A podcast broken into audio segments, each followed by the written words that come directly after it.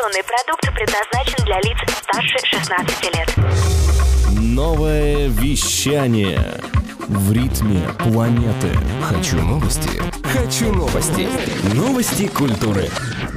Всем привет! В студии Юлия Ковалева с кратким обзором новостей шоу-бизнеса. Американская R&B исполнительница Риана стала самой богатой певицей по версии журнала Forbes. Эксперты издания оценили состояние артистки в 600 миллионов долларов. Основную часть дохода Риана получает благодаря сотрудничеству с группой компаний LVMH Майот Hennessy Louis Vuitton. Также певица владеет линией нижнего белья Savage X Fenty и получает доход от выпущенных альбомов и на своих концертах концертах. Отметим, Риана в этом списке Forbes обошла таких певиц, как Мадонна, Селин Дион и Бейонсе.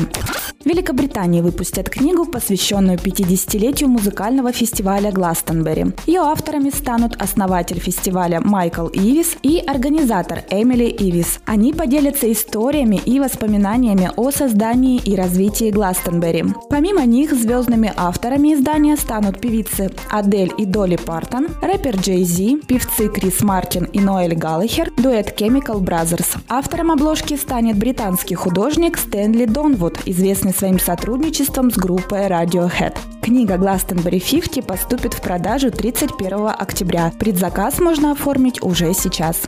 Британский музыкант Алан Парсонс даст единственный концерт в Москве в рамках мирового турне. Выступление состоится в Крокус Сити Холл 10 июня. Турне в поддержку нового альбома The Secret стартовало в феврале в США и завершится в Европе. Московское выступление станет одним из последних. Отметим, альбом The Secret – это первый релиз Парсонса за 15 лет.